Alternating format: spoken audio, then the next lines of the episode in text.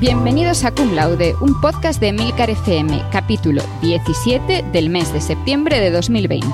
Somos Carmela García y Fran Molina y queremos compartir con todos vosotros nuestras experiencias. Cum Laude es un podcast mensual en el que hablaremos de la vida académica, lo bueno, lo malo y lo que nunca se cuenta. Pero hoy sí vamos a contar algo que, bueno, tiene un poco de bueno y un poco de malo. Vamos a ver cómo está siendo esto de la vuelta al cole, pero a nivel universitario en estos tiempos que corren. Entonces, a ver, Fran, cuéntame, ¿cómo es en tu caso organizar la vuelta al cole este año? Hola Carmela, bueno, en primer lugar mm, tenía muchas ganas ya de grabar contigo, nos hemos quedado un par de meses en dique seco, pero me alegra volver a verte mientras grabamos y, volver a, debatir sobre estos, estos temas ¿no? de, que ahora mismo son de tanta actualidad, como dices.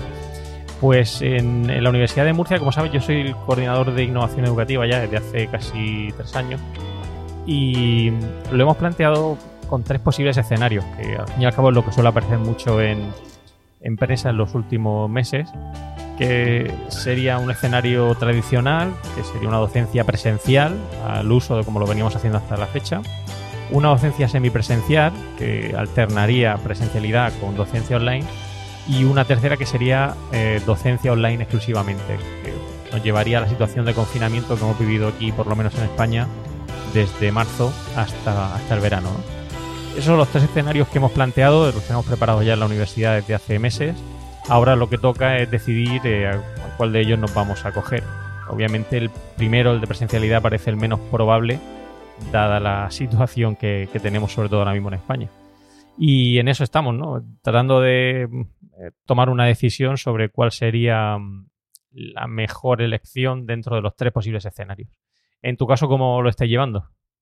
Bueno, vamos a aclarar primero, porque, porque esto puede ser un poco ahí crítico, que estamos grabando semanas antes de que esto se vaya a publicar.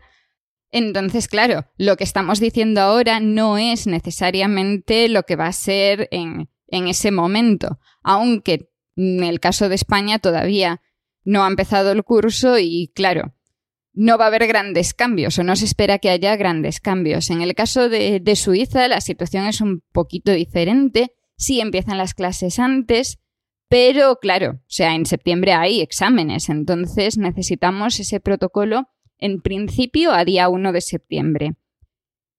Tú dices tres escenarios, ya me gustaría a mí estar valorando tres escenarios. Nosotros tenemos dos escenarios.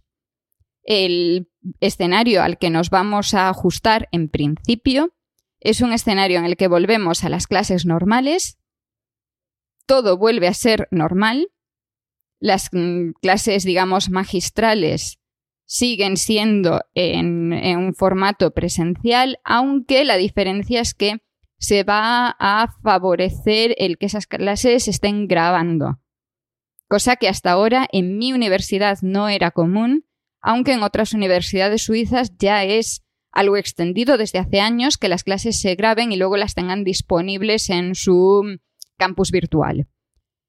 Pero claro, yo estoy en una facultad de ciencias experimentales entonces hay ese factor de laboratorio, porque tenemos un montón de prácticas que tienen que ser presenciales. Unas prácticas de laboratorio, no puedes aprender a hacer una PCR si no vas a un laboratorio a hacer una PCR. La teoría sola no te vale para esto.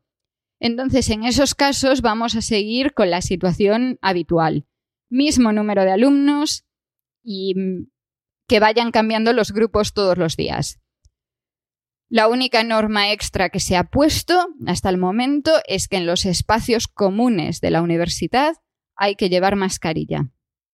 En los espacios comunes. Esto quiere decir que cuando tú llegas a tu puesto de laboratorio, a tu asiento en el aula, te la puedes quitar. Y puedes estar atendiendo a la clase sin mascarilla. No es obligatoria. Te dicen que, bueno, que te, recomiendan que te la dejes puesta, pero no es obligatorio. Y ese es uno de los escenarios. El otro, que sería el que puede pasar si la cosa se descontrola, es el cierre total. En ese caso volveríamos a la situación de marzo, que es mandar a todos los alumnos para casa y que siga todo de forma virtual, pero no hay planteada ninguna situación intermedia. Pero claro, hay que tener en cuenta que la situación en Suiza, aunque en casos sintomáticos es equivalente a la de España, se ve como que hay menos casos, porque claro, la población es menor, entonces tienes 300, em, parece como que es mucho menos, ¿no? Y las normas que hay implantadas en Suiza son muchísimo más laxas que las que hay en España.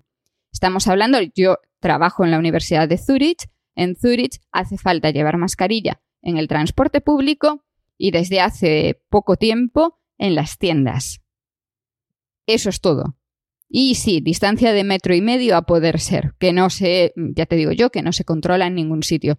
Hay ciertas restricciones respecto a los grupos y las fiestas, pero todo muy lejos de, lo que hay en España. Entonces, claro, tampoco sería muy extraño que la universidad pusiesen medidas que luego no aplican fuera.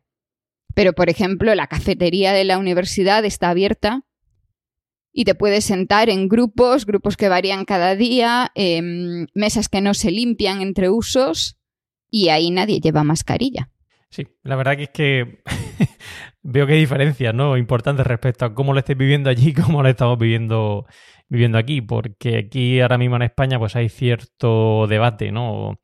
Hay opiniones a favor y en contra sobre cómo debería ser esa, esa vuelta al cole, por decirlo de alguna manera. Eh, sobre todo con respecto al tema de la distancia y a las mascarillas. Eh, no sé cómo estaréis vosotros por el número de alumnos por aula, ¿no? Pero em, si ya solo me, circunscribo lo que sería la universidad, claro, nosotros tenemos grupos que son muy numerosos. Eh, no todas las aulas están adaptadas precisamente a, a, la posibilidad de poder separar tanto a los alumnos en el aula. De hecho, con todo lo que fue Bolonia, lo que se propugnó fue precisamente aulas más pequeñas donde pudiera haber grupos reducidos de alumnos que pudieran de alguna manera interactuar y trabajar en grupo, etcétera. Esas aulas pequeñas, obviamente, pues pierden ahora mismo toda su utilidad, teniendo en cuenta que lo que queremos son aulas grandes donde podamos separarlos al máximo. Em, claro, em, hay un problema de infraestructura, a mi, parecer, ¿no? Decir, que no, podemos de un día para otro em, romper paredes, en el caso de la Facultad de Economía son de hormigón, y hacer las aulas más grandes para que así podamos meter a más alumnos por ejemplo, en nuestra facultad probablemente pues serán semanas alternas y volvemos a la semipresencialidad. Y sobre el tema de las mascarillas y demás, pues habrá que verlo. Aquí yo he hablado con compañeros de, universidades en Estados Unidos y me comentaban que les resultaba bastante complicado dar clase con mascarilla e incluso con escudo protector, ¿no? Porque llega un momento en el que ya hasta ellos mismos tenían dificultades para, entenderse o para escucharse y, por eso decían que, bueno, ¿cómo, ¿cómo, lo iban a hacer los alumnos por mucho que estuvieran allí eh, presente físicamente. Me genera también un poco de duda em, y también un poco de em, reflexión sobre el tema de grabar las clases, ¿no? Es decir, nosotros también hemos hecho aquí en la Universidad de Murcia un esfuerzo muy importante para incluir estas cámaras, ¿no? Que permitan eh, grabar las clases, eh, para que de alguna manera pues eso quede, guardado. Mm, me genera duda por, por, varios motivos, ¿no? Porque eh, yo creo, no sé, a lo mejor soy un poco iluso, ¿no? Yo creo que cada clase de las que he dado en la universidad desde que empecé difiere, ¿no? De, las que he dado en, el curso anterior, ¿no? Entonces, grabar una clase para mí me resulta un poco extraño. El único motivo que realmente podría justificar, a mi entender o a mi parecer, esa grabación sería el hecho de que el alumno no pueda ir al, centro por problemas de desplazamiento, por problemas de salud, etcétera, ¿no?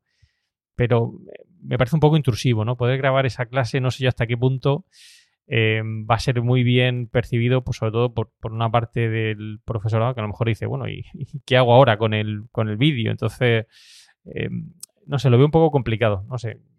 Pues a ver, em, para empezar, voy a volver a la parte del tipo de aulas. Nosotros no tenemos prácticamente aulas pequeñas, tenemos algunas, pero, pero muy poquitas. En la mayor parte de los casos estamos hablando de, las típicas eh, aulas de, las clases magistrales que se daban pues en los 80, en los 90. Y sí, nosotros tenemos muchas asignaturas en las que en las clases hay fácil más de 200 alumnos matriculados que tendrían que estar en ese aula. Son espacios muy grandes pero que se llenan. De ahí viene esa parte de las grabaciones, que es que los alumnos puedan seguir esa clase en remoto. Entiéndase que ese audio, ese vídeo quede grabado y entonces el alumno pueda acceder a posteriori en lugar de estar presencialmente en el aula. De la parte de la grabación, tú justamente dices que, tus clases no son exactamente iguales todos los años. Y, y, es que eso es lo normal. O sea, algo iría mal si estuviese repitiendo exactamente lo mismo en cada clase cada año. Pero yo ahí lo que veo es que se busca un, un vídeo que se pueda poner para los alumnos y que los alumnos puedan acceder a él, pues yo que sé, en el mismo día, pero a otra hora, que no tengan necesariamente que ser en ese tiempo real. Pero claro, ese vídeo serviría para esa asignatura, ese curso, no es que quede ahí para siempre. En sí, los vídeos, una vez que acaba la asignatura, una vez que se ha hecho el examen, se están borrando, porque han estado disponibles para eso. Bueno, supongo que quedan ahí para los exámenes de recuperación, pero bueno, ya me entiendes. O sea, una vez cerrado ese curso, entonces se estaría subiendo el vídeo nuevo cuando ocurriese la clase nueva. Una alternativa para que no hubiese ese, mm, digamos, ese vacío que quizá a algunos profesores no les hace tanta gracia, sería que las clases se hiciesen em, en streaming. Que de la misma forma que los alumnos que estén presenciales están viendo al profesor y escuchando al profesor, esa cámara que hay en la clase permita seguir la clase pues en streaming, por ejemplo en, Zoom, que tanto hemos usado durante este tiempo. Pero claro, ahí entra el problema de que en muchos casos las conexiones que llegan a las aulas no permiten que eso se pueda seguir, digamos, con una calidad decente. Y yo, pensando en mis tiempos de alumna, que no me quedan tan lejos, creo que también es algo en parte útil eso de poder volver a ver la clase después. O sea, que el mismo día, la misma semana, el mismo cuatrimestre en el que has em, estado en una clase, que puedas volver a ver qué pasó en esa clase, más allá de lo que puedas tener o no en tus notas. Y eso también te permite, en parte, centrarte más en intentar entender y no estar tan obsesionado con copiar todo lo que está diciendo el profesor, pensando en las clases magistrales más clásicas, que no debería ser el estándar. Claro, pero ahí quería llegar yo. Ahí ese es el tema. me ha tocado ahí la fibra sensible. lo que dices es muy cierto. Es decir, yo sí que me parece interesante tener una cámara en, el aula para hacer ese streaming, ¿no? En, directo, como decía, para aquella gente que efectivamente no puede acudir al centro, que yo creo que van a ser una, gran mayoría por problemas por el transporte, porque tengan familiares a su cargo, etcétera, etcétera, ¿no? Ahí sí que veo eh, realmente lo interesante que es eh, tener una cámara en clase, ¿no? Pero a mi entender, yo creo que la grabación de la clase hace perder un poco lo que es em, la docencia en sí, ¿no? Eh, utilizar la universidad, como decíamos antes, como fuente de conocimiento. Yo creo que la, para mí, yo entiendo que mis clases sean lo más animadas posible. Es decir, yo no tengo muy malas experiencias. Em, em, cuando, bueno, cuando fui alumno tuve algún profesor que nos hacía ir a clase ¿no? y copiar allí eh, literalmente lo que iba diciendo. claro, el tener una clase grabada, si realmente se, se limita a lo que tú dices, efectivamente, una clase magistral al uso, claro, efectivamente, pues sí, pues ya lo tengo ahí grabado y si no lo puedo ver en ese momento, no puedo asistir a clase, pues cuando pueda me meto y veo el, vídeo. Por eso creo yo que debemos cambiar un poquito el chip en la universidad. Em, por un lado está lo que es el cambio a la docencia online, que efectivamente nos ha venido eh, pues, pues como una ola, un tsunami de, golpe y porrazo y hemos tenido que cambiar nuestra forma de dar clase. Eh, me refiero en cuanto a la, forma de comunicarlo, decir, a través de un ordenador. Y por otro lado está la metodología. O sea, la metodología, cómo enfocamos una, clase. Yo tengo una clase de dos horas. Claro, eh, utilizarla como docencia magistral eh, durante dos horas, pues al final lo que hace es que, pues eso, que, sí, efectivamente, grabar la clase para que luego el alumno la vea, ¿no? Ahora, si planteamos esa docencia en clase más atractiva, más dinámica, más divertida, más para resolver problemas, más para ver eh, pues, cómo, como tú decías, el caso, ¿no? Cómo se hace una PCR, ¿no? Pero eh, enfocándolo de otra manera, como resolución de problemas o generando algún tipo de debate o... Pues yo creo que cambiamos, ¿no? Yo creo que los conocimientos básicos sí que podría ser interesante grabarlo como píldora. Si yo tengo que comunicar al alumno un tema muy concreto que quiero que, aprenda, pues obviamente la grabación facilita eso. Igual que utilizamos el podcast, ¿no? Para para explicar eh, aspectos concretos, tú en tu caso con bacteriófagos y yo con Eureka. Pero em, si quiero generar debate, no le veo sentido a grabar una clase. Yo lo que quiero en ese debate en clase es que los alumnos opinen, que digan. Eh, claro, la grabación de eso a posteriori no sé qué utilidad tiene, sinceramente, por lo menos en, en nuestro caso. Sí, muy bonito todo, pero tú sabes que la mayor parte de las facultades un aspecto muy fundamental siguen siendo las clases teóricas magistrales. Entonces, sí, podemos hablar de cambiar rotundamente el sistema. En sí, el tipo de clase de la que tú estás hablando es lo que cuando yo estudiaba nos llamaban seminarios, que supuestamente eran grupos de menor tamaño, en lugar de los 200 alumnos en un aula, grupos de máximo 50, y que eso debería llevar más a, a la participación de los alumnos, que hubiese resolución de problemas y eso. Pues claro, sin llegar al punto ese práctico de un laboratorio, pero en esas partes en las que sí tiene más sentido que el alumno esté mm, participando. Porque claro, una, en la parte teórica el profesor explica y punto. Y eso es eso, es muy fácil grabarlo y ponerlo disponible a los alumnos. Pero en ese caso yo es que suprimiría totalmente la asistencia de los alumnos cuando el profesor está repitiendo como un loro la explicación. Eso se puede grabar y el profesor incluso cada año puede seleccionar qué pone disponible para los alumnos reutilizando medios del año anterior. Porque sí, puedes reutilizar la grabación del año pasado igual que reutilizas algunas diapositivas del año pasado.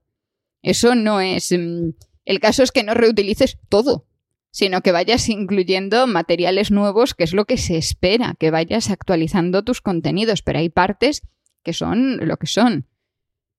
En la parte de la participación, claro, obviamente ahí es muy difícil si, mm, si tienes aparte de los alumnos en el aula y aparte en remoto. Pero entonces en ese caso deberíamos hablar más de la división de los alumnos, más que del hecho de dar esa opción de no estar presente, el eh, dividir diferentes grupos, tener grupos de trabajo que asistan menos veces pero vayan ese tiempo a discutir presencialmente con el profesor. Entonces, si tienes un aula en el que hay 200 sillas de estas mm, fijas tradicionales, pues que tengas un máximo de 50 alumnos, que tengan espacio entre ellos. Y ahí sí se, dé ese debate y en base a ese debate ya lo tienes que mover, desde mi punto de vista, a un campus virtual en el que, por ejemplo, se pongan en común las conclusiones de todos los grupos de trabajo, se mezclen más entre ellos y también haya quizá más ese debate virtual. No sé, yo tenía un campus virtual cuando estudiaba y ese campus virtual en prácticamente ninguna asignatura se utilizaba, pese a que había muchos foros, había mucha posibilidad de hacer autotest y cosas así, y no se le estaba sacando provecho. Yo creo que ahora es el momento de intentar tirar más de eso para que el alumno pueda participar incluso desde, desde su casa. Sí, a ver, yo aquí voy a hacer un poco de autobombo. Eh, en la Universidad de Murcia, por ejemplo, tenemos un campus virtual que a mi entender es envidiable, ¿no? tenemos un conjunto de herramientas, eh, utilizamos la plataforma de contenidos de Sakai y funciona realmente bien, hay un montón de herramientas, pero esto es como todo, ¿no? Es como, como el que tiene un ordenador muy potente. ¿De, qué sirve tener todas las herramientas disponibles si luego no las sé, yo no digo utilizarlas, sino aplicarlas, que es distinto? Eh, yo puedo saber cómo funciona un ordenador, enchufo, le doy al botón, se pone en marcha y escribo.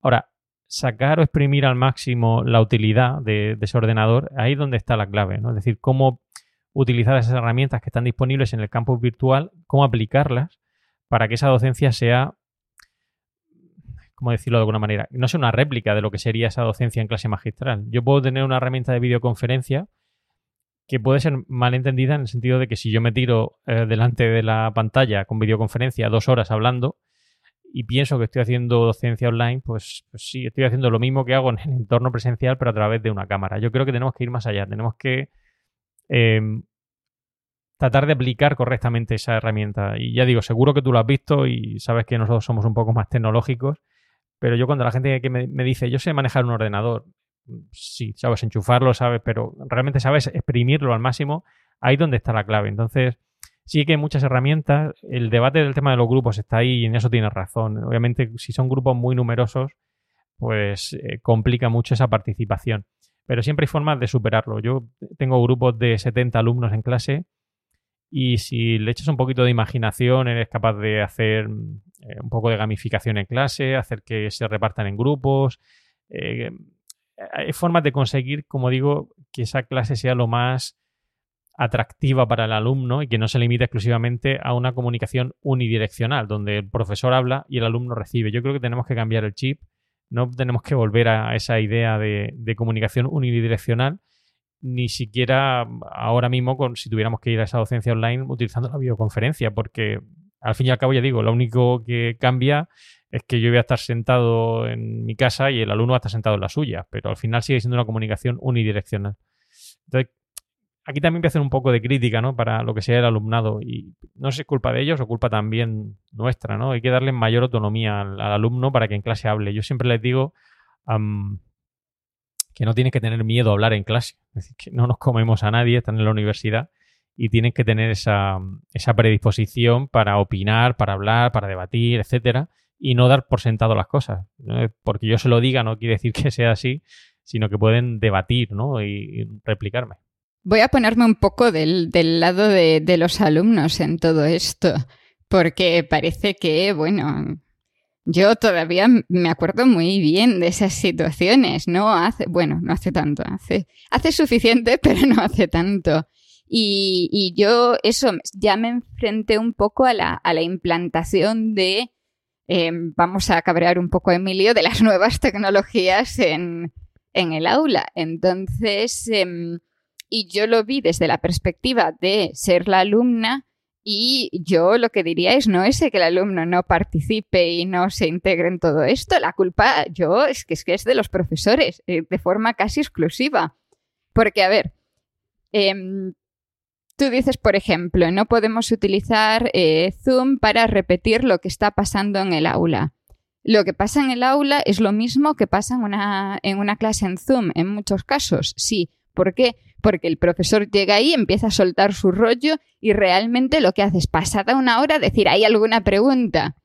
Tu cerebro no da para, para decir sí, hay una pregunta en ese momento, porque en ningún momento ese profesor ha dado la oportunidad, ha abierto el debate durante la clase. Yo sí he tenido profesores, o sea, no es todos los profesores. He tenido profesores que hacían una clase mucho más de interactuar y ahí sí participábamos mucho más. Yo me refería antes a grupos más pequeños principalmente por el hecho de mantener distancias, tener a menos personas en el mismo sitio en la situación actual. Sí es cierto que si tienes a 200 alumnos es mucho más difícil tirar de ellos para que hablen, pero en un grupo de 50 se participa. Se participa si el profesor tira un poco de eso. Si se da esa oportunidad para para empezar a hablar. Pero, a ver, otras, eh, otro tipo de herramientas. Hay muchas facultades que tienen pizarras digitales. Esas pizarras digitales no se han aprovechado ni, vamos, ni un 10% de lo que se podrían aprovechar, porque llevamos un montón de tiempo con ellas ahí. Se podrían haber utilizado para, grabar en vídeo, em, para grabar toda la resolución de un problema para mm, exportar lo que se ha hecho en esa pizarra para que los alumnos puedan acceder después y en el momento estén prestando atención y preguntando en lugar de estar copiando todo eso. Y esto no se ha hecho. Pero es que yo que viví tres años casi de implantación de pizarras digitales, lo que viví fueron tres años de alumnos yendo a enseñarle al profesor cómo enchufar la pizarra.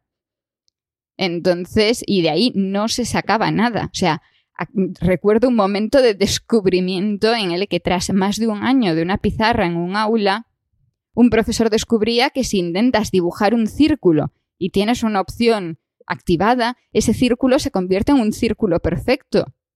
Mm, entonces, eh, claro, si no se pone de parte también de los profesores para implantar todo esto, ya estábamos hablando de los campus virtuales, llevan muchos años ahí.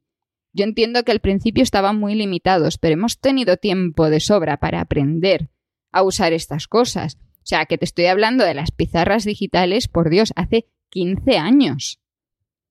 Y todavía seguimos prácticamente igual. Y lo que es peor, yo tenía esas pizarras digitales en la Universidad de Santiago y ahora lo que me encuentro es que me dan un retroproyector Dicen, buena suerte a tus transparencias. Es en plan, ¿y qué hago con las transparencias después? Claro, así, en cuanto nos encerraron, la situación fue que había gente haciendo fotos con el móvil a las transparencias que tenían preparadas para dar clase. Eso es lo que no puede ser. Si podríamos habernos pasado años grabando resoluciones de problemas, explicaciones y ahora tener un montón de materiales. Vale, voy me toca también ahora la fibra sensible con lo del retroproyector. Eh, como sabes, yo eh, sí que hace un poquito más que, terminé eh, en la universidad. Yo sí viví la época del retroproyector, tanto como alumno como profesor posteriormente, ¿no? Y yo te decía esto por el tema de la videoconferencia, porque me parecería, me daría pena, ¿no? Por decirlo de alguna manera, que em, igual que en su momento cuando se intentaron eliminar los retroproyectores, porque todavía quedan en algunas facultades, todavía hay profesores que, son fieles a su retroproyector. De hecho, hablaré en Eureka próximamente de retroproyectores, invento del diablo.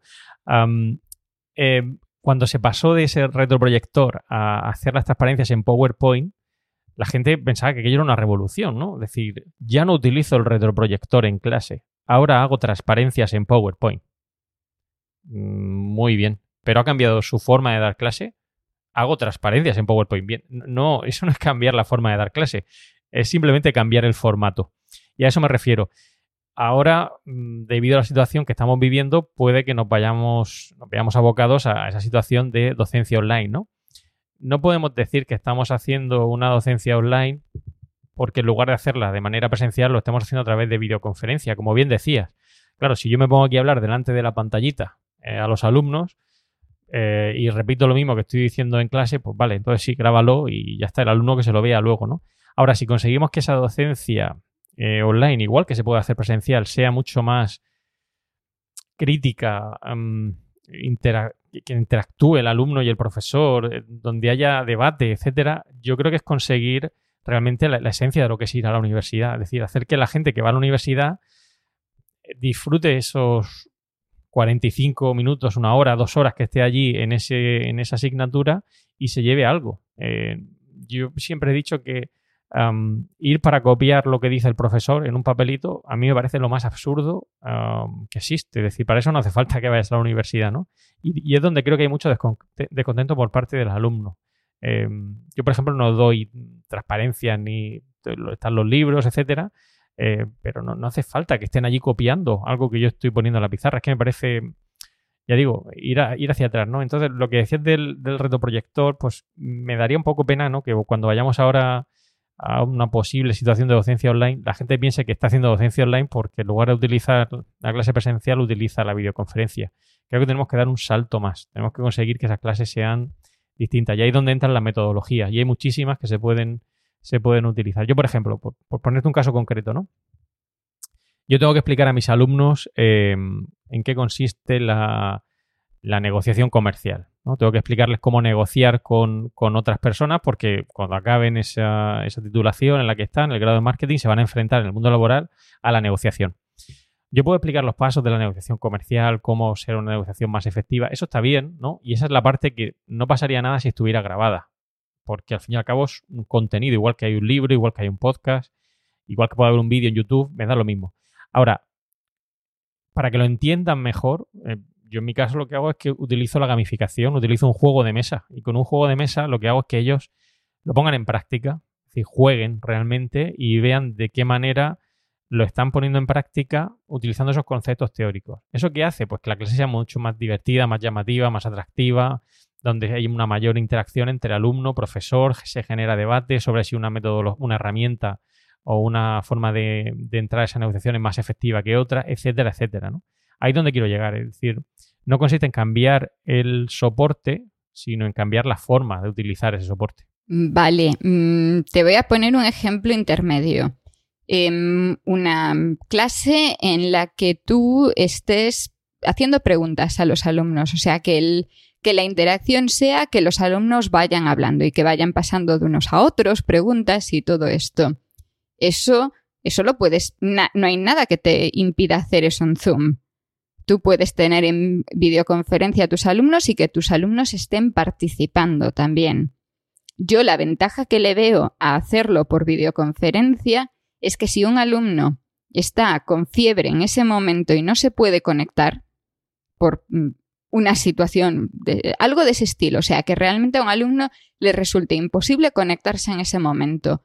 Lo que veo es que ese alumno puede después, a posteriori, acceder a ver qué es lo que ha pasado en el aula en ese momento. Mientras que cuando eso ocurría presencialmente en el aula, lo único que tenía era algún compañero que le contase por encima qué era lo que se había hecho.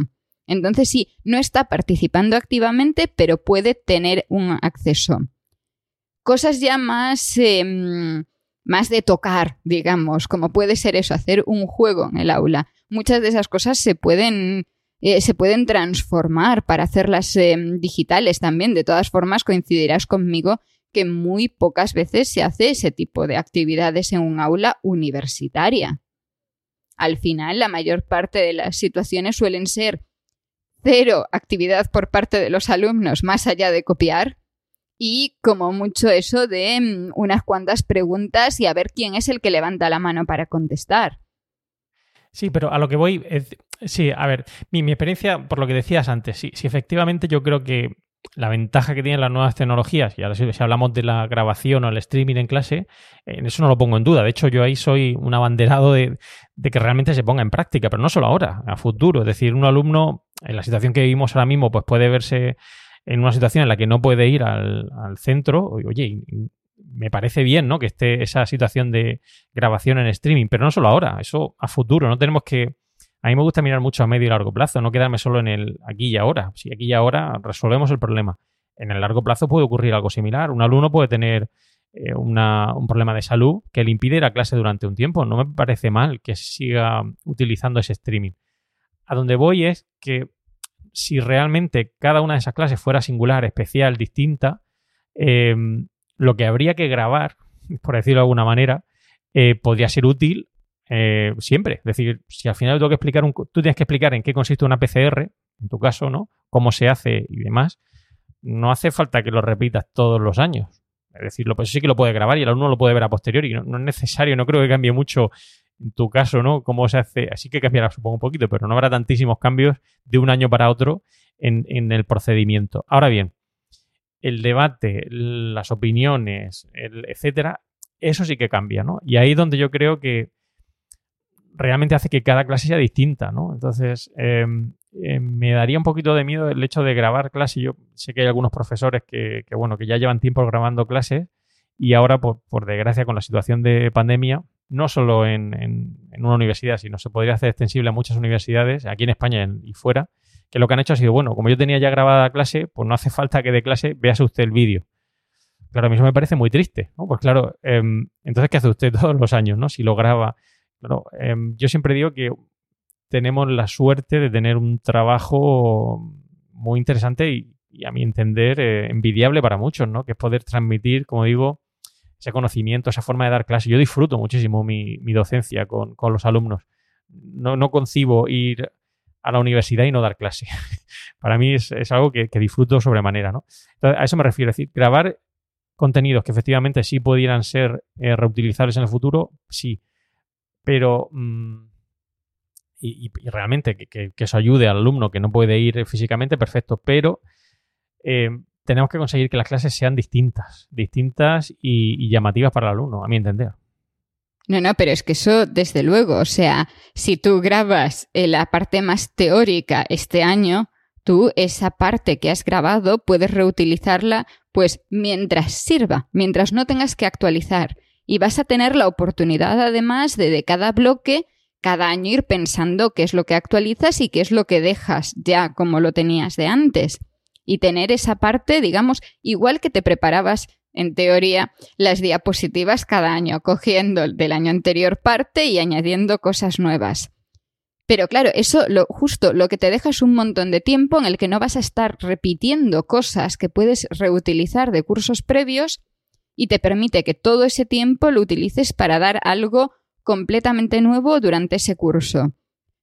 Sí, sigo pensando que tienen que estar disponibles durante todo el cuatrimestre para los alumnos y no tiene que depender exclusivamente de que el alumno siempre esté en tiempo real, porque claro, se pueden dar muchas situaciones, pero eso sí, ese resto de materiales al acabar el curso desaparecen porque es algo que se ha formado entre el profesor y los alumnos y al año siguiente eso se empieza de nuevo, se empieza de nuevo no desde cero, desde cero sino con los materiales que ya tienes de esa parte teórica que no hace falta rehacer, sino que tú les vas pasando a los alumnos, los alumnos pueden prepararse esa parte teórica cuando quieran, antes de la parte que va a ser más práctica, más interactiva. Claro, eso genera un problema y es que igual que antes teníamos profesores que reutilizaban el mismo set de diapositivas, transparencias o diapositivas, luego PowerPoints, utilizaban lo mismo año tras año sin hacer ningún cambio y para ellos la labor era ir a un aula y repetir eso durante una hora, igual, exactamente igual que había sido el año anterior, pues claro, ahora tendríamos ese problema de, pues lo grabo y utilizo lo mismo todos los años y así no puede ser, porque eso no, no hace que el, que el alumno se implique en, en esas clases. Yo mm, reconozco, o sea, cuando doy las clases, mm, digamos, la parte de teoría previa a un laboratorio, yo intento tener todo semi preparado ya cuando llegan los alumnos. No tengo un proyector, sino tendría una diapositiva fija allí y ya está, sino que tengo que escribirlo, tengo que perder allí 10 minutos rellenando una pizarra con contenidos. Y claro, esos primeros 10 minutos son repitiendo exactamente lo mismo todos los días, que es una pérdida de tiempo para mí y también para los alumnos que podrían haberlo hecho previamente si lo tuviesen en un vídeo, por ejemplo. Pero claro, después, la media hora siguiente es interacción con los alumnos, es preguntarle a ellos, pues, ¿para qué utilizaríais esto? Volvemos al ejemplo de la PCR, va a ser muy divertido la próxima vez que les pregunte, ¿para qué utilizaríais una PCR? Que es una de mis preguntas típicas en clase. Entonces, Claro, y ahí eso cambia todos los días, porque cada día que tienes un grupo de alumnos diferente, pues te van a dar diferentes ideas y tú vas a tener que explicarles, pues sí, para esto sí o para esto no, o por qué y cómo lo harías. Entonces, y ahí sí, tú cuando haces una pregunta abierta a los alumnos, tienes primero un ratito así, un silencio incómodo y cierto es que antes o después enseguida alguno dice algo durante ese silencio incómodo y luego el resto ya se lanzan. Pero si no, siempre tienes alguno al que señalar, alguno que le ves ahí con cara de ir a decir algo, dices tú, a ver, ¿qué estás pensando? Y ya tiras. Y en cuanto tiras y en cuanto ellos ven que tú no les vas a decir, no, eso está mal, eso es una tontería, sino que vas a, mm, a razonar con ellos, entonces de repente todos quieren hablar, todos quieren decir algo. Entonces también es esa mm, no ponerse, no poner al profesor como el señor al que hay que tratar de usted que está por un nivel superior y con el que no puedes hablar si no es con cita previa. Hay que ser mucho más cercano, ¿no? Sí, a eso me refiero. Es decir, hay que intentar llegar al alumno. Yo siempre digo que hay que empatizar un poco con él. Todos hemos pasado por ahí, ¿no? Hemos sido alumnos en algún momento.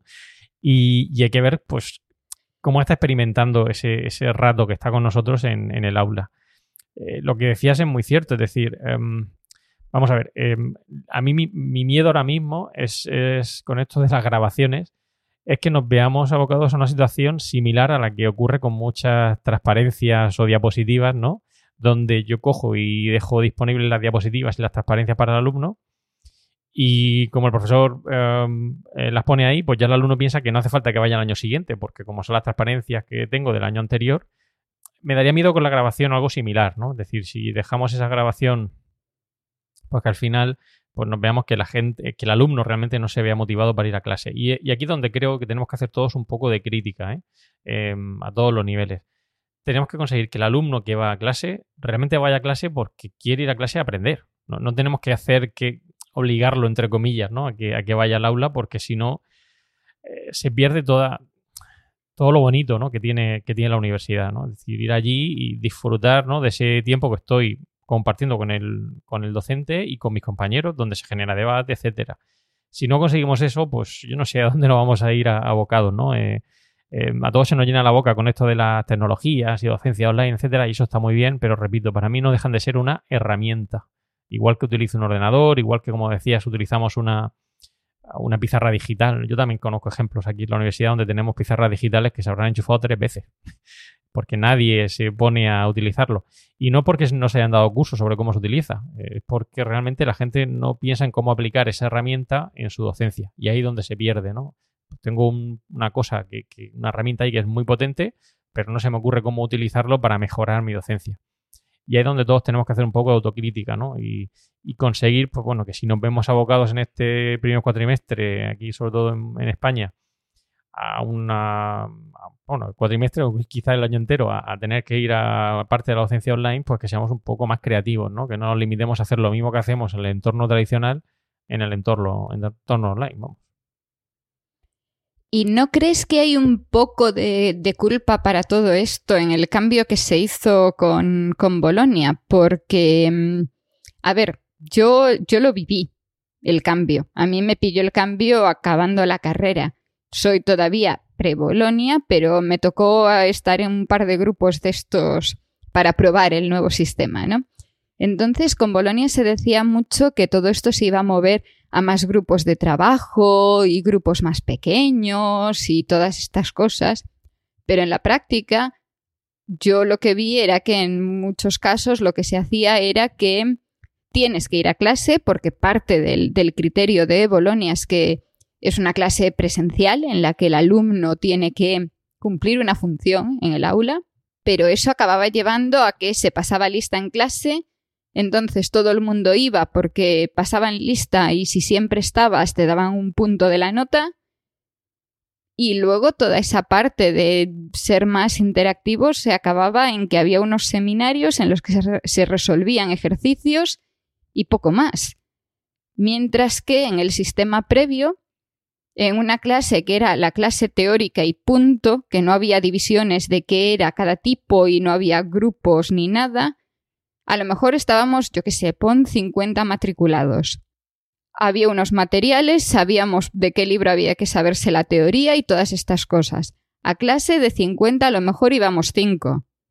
Pero en esa clase, los que estábamos, estábamos siempre participando, se hacían, hacíamos nosotros ejercicios, no era que el profesor resolviese ejercicios, sino que nosotros estábamos de una forma mucho más activa en esa clase quitándote a toda esa gente que va para firmar el papelito y que se sepa que estuvo allí y tener ese punto y luego a lo mejor pasarse el resto de la clase jugando con el móvil, esperando a que, bueno, total, los materiales están todos en aquellos tiempos en la fotocopiadora, ahora subidos online, y ya me lo bajaré y ya estudiaré.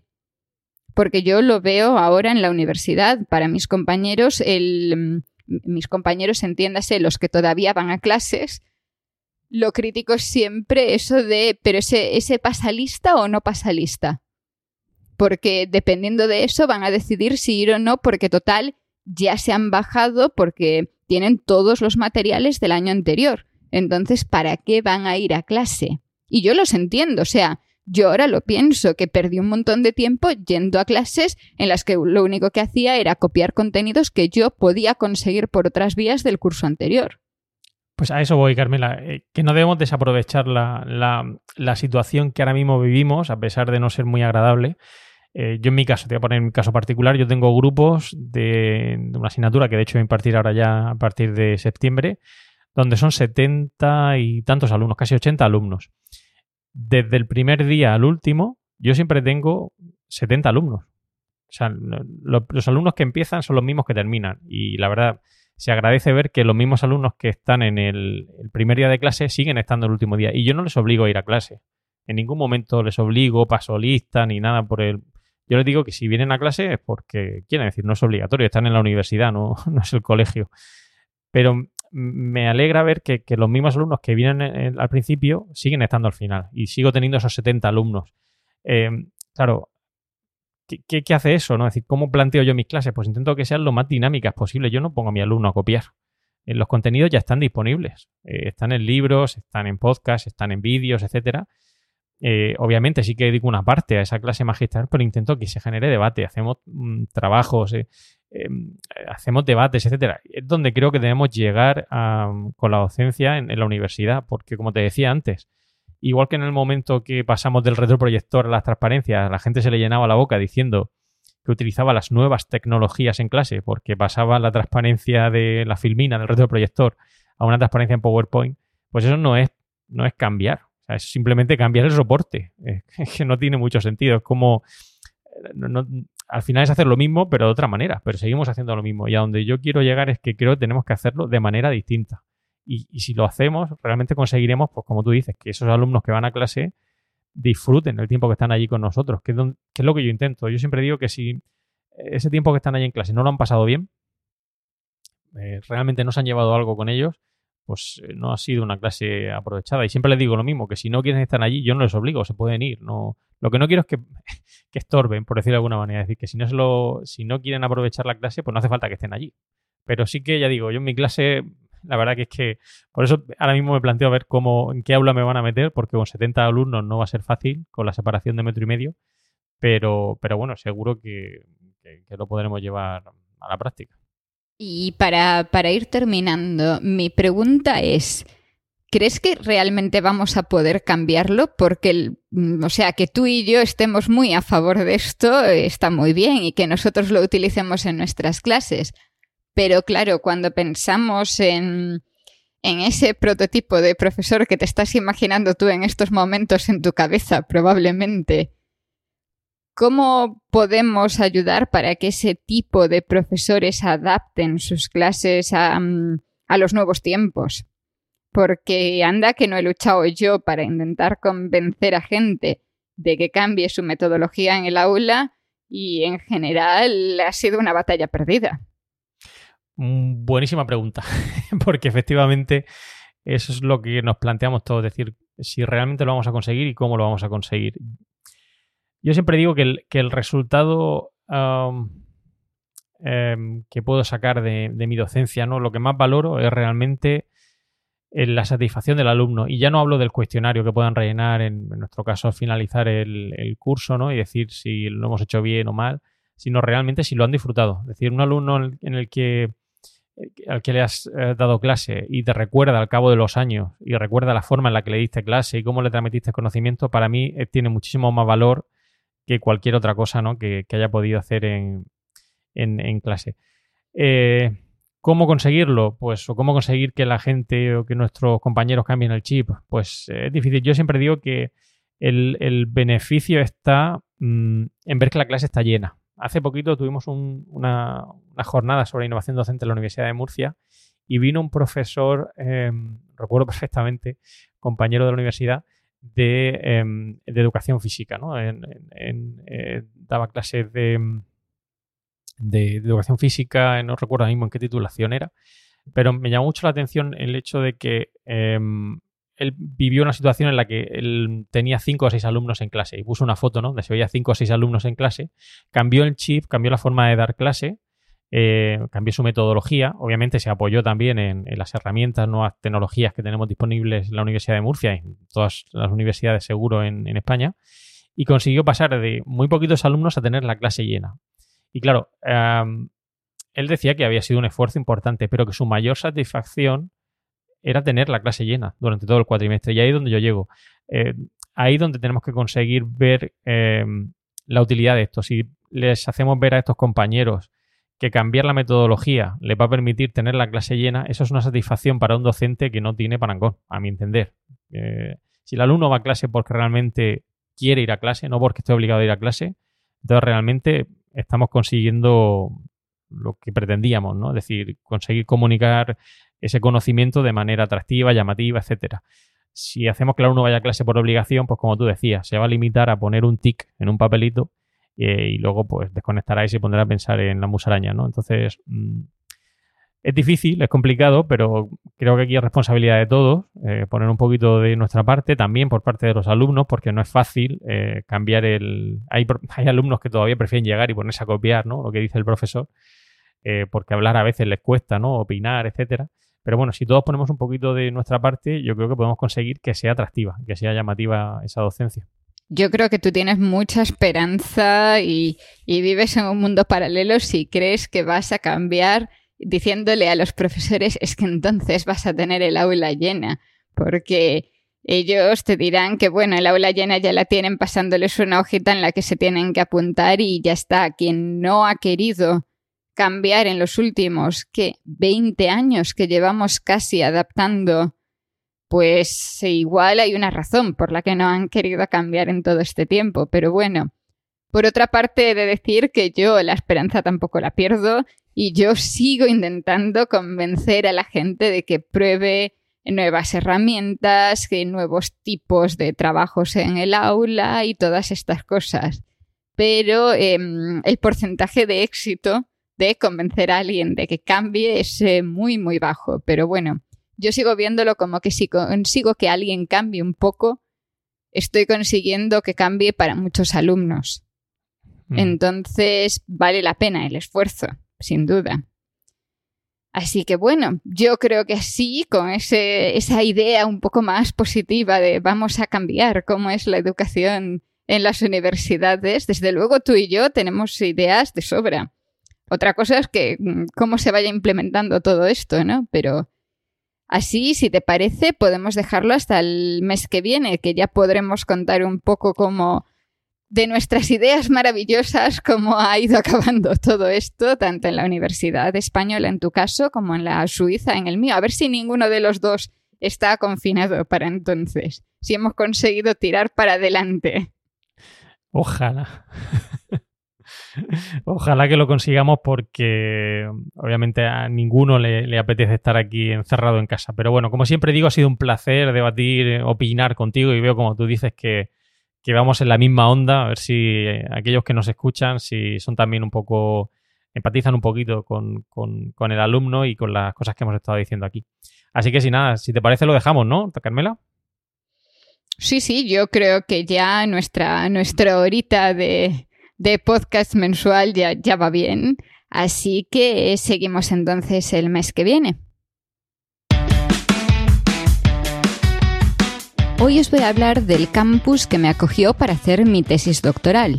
Nada más y nada menos que el campus de Canto Blanco de la Universidad Autónoma de Madrid. La Universidad Autónoma de Madrid está dividida en dos campus, el de Canto Blanco y el de Medicina, que básicamente es el Hospital Universitario de La Paz, mucho más al centro de Madrid. Canto Blanco está apartado del centro y a él se accede en cercanías o en autobús, además de en demasiados transportes privados. Muchos estudiantes y trabajadores optan por vivir en alguna de las conexiones que siguen esa línea de cercanías, bien por el lado de Alcobendas y San Sebastián de los Reyes, o por el otro lado, en Tres Cantos o en Colmenar Viejo. Pese a ello, los trenes que llegan del centro de Madrid vienen siempre llenos de estudiantes, que en masa se dirigen a sus respectivas facultades. Aunque mi cabeza me hace destacar siempre la Facultad de Ciencias, también allí se encuentran económicas y empresariales, psicología, educación, derecho, filosofía y letras y la Politécnica, si no me estoy olvidando de ninguna. Todo está distribuido en edificios rodeados por un gran parque, con muchas zonas exclusivamente peatonales.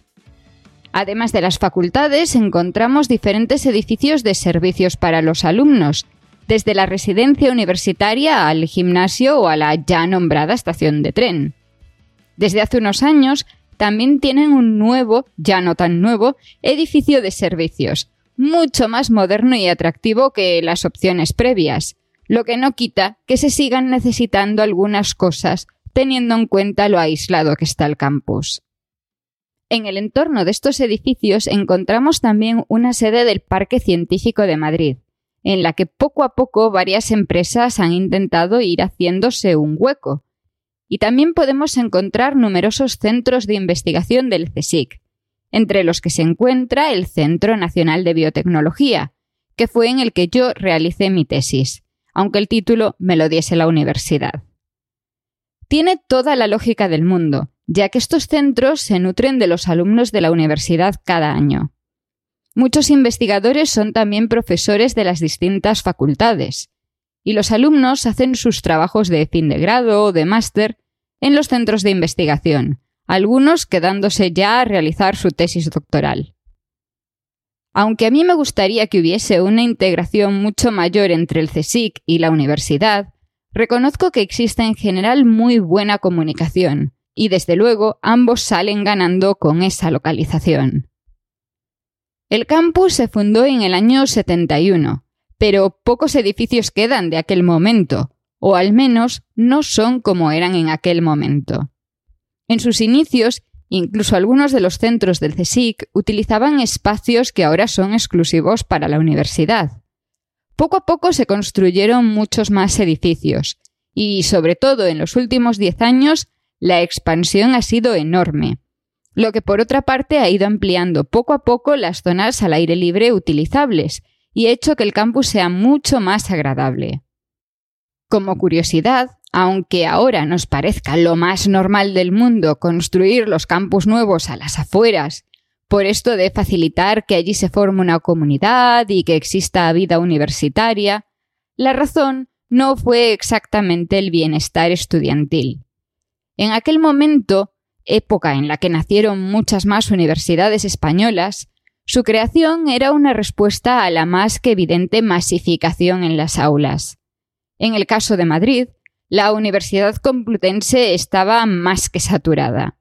Canto Blanco era una buena localización porque estaba lejos, y eso tenía sus ventajas. Permitía evitar la concentración de estudiantes, y no exactamente por su bienestar era para evitar que se juntasen y disminuir las protestas estudiantiles contra el régimen. Pensándolo bien, quizá nos habría ido mejor si nos relacionásemos más con los alumnos de la Complutense. La de colaboraciones que podrían haber salido de ahí. Pero bueno, todavía están a tiempo. Pues esto ha sido todo por hoy. Gracias por escuchar Cum Laude y esperamos tus comentarios sobre estos y otros temas relacionados con la vida académica. Puedes realizar tus comentarios y contactar con nosotros en emilcar.fm barra cumlaude y los otros medios de contacto que encontrarás en emilcar.fm. Y no olvides escuchar el resto de podcast de Emilcar FM, donde podrás aprender muchos temas interesantes y de actualidad.